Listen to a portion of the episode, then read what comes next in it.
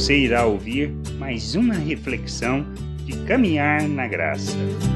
Não existe oferta maior que agrada ao Pai do que a oferta voluntária, daquela que nós damos, que nós ofertamos de forma voluntária. Seja algo, mas principalmente quando se trata de nós mesmos fazer. Isso que a gente aprende em todas as Escrituras e nos diversos exemplos que nós vemos. Lá em Neemias, na situação em que, depois de reconstruir o muro em que a cidade estava vazia, precisava ser habitada. E alguns se ofereceram voluntariamente para fazer isso. Diz assim lá em Neemias 11, versículo 2: O povo bendisse todos os homens que voluntariamente se ofereciam ainda para habitar em Jerusalém. Situações que a gente vê. E temos aquela do profeta Isaías, aonde quando Deus clama sobre a situação e ele questiona sobre quem enviaria.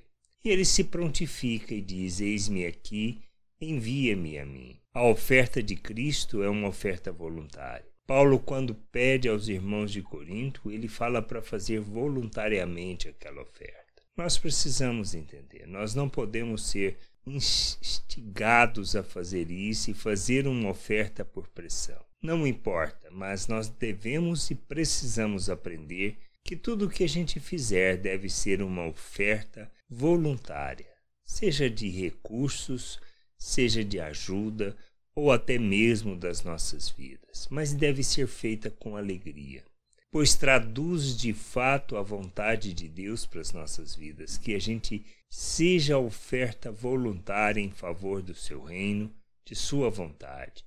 Que a gente entenda e compreenda e que a gente busque o conhecimento de nosso Deus para que a gente haja segundo o coração do Pai, segundo o modelo, o exemplo de Cristo que esvaziou de si mesmo e se ofertou em nosso favor, como expressão de amor. Assim o mundo precisa. Nosso mundo onde vivemos precisa conhecer Deus, conhecer o Pai, conhecer da sua vontade. Como ele isso acontecerá? Como essas pessoas poderão conhecer a Deus que não por meio de nossas vidas, de uma oferta voluntária em favor das pessoas, para que elas possam conhecer a Deus, conhecer o nosso Deus, o nosso Senhor. Esse é o culto que agrada a Deus.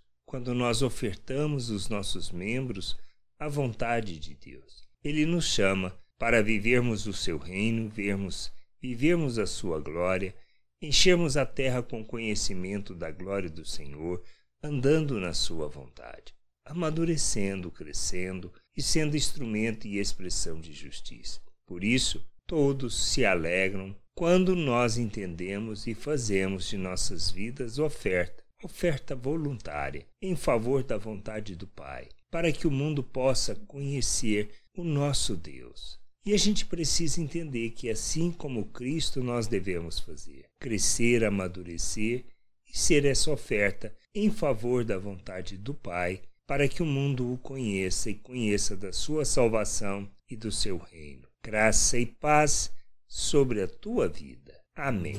Não deixe de ouvir outras reflexões de caminhar na graça no agregador de podcast de sua preferência. Procure por Caminhar na Graça.